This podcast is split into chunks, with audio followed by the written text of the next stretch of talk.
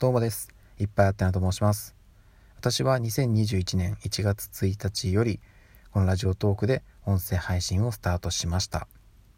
私が今ハマっているものは、すき家の牛丼です。はい。あのー、私の今住んでいる家の近くに、牛丼チェーン店がですね、すき家しかないんですよ。あの、まあ、大きなとこだとあと吉野家とね、松屋があると思うんですけど、私が本当に好きな牛丼は、松屋の牛丼なんですけど、まあ、家の近くにすき家しかないということで、すき家をよく利用しています。で最近はね、あの、お店で食べるっていうことはほとんどなくて、うん、夜テイクアウトして家で食べるっていうのが多いですね。うん、で、私が、え、すき家の中で特に好きな牛丼がですね、2つありまして、一番好きなのは高菜明太マヨです。で、次に好きなのが、3種のチーズ牛丼ですね。こちらどちらもおすすめです。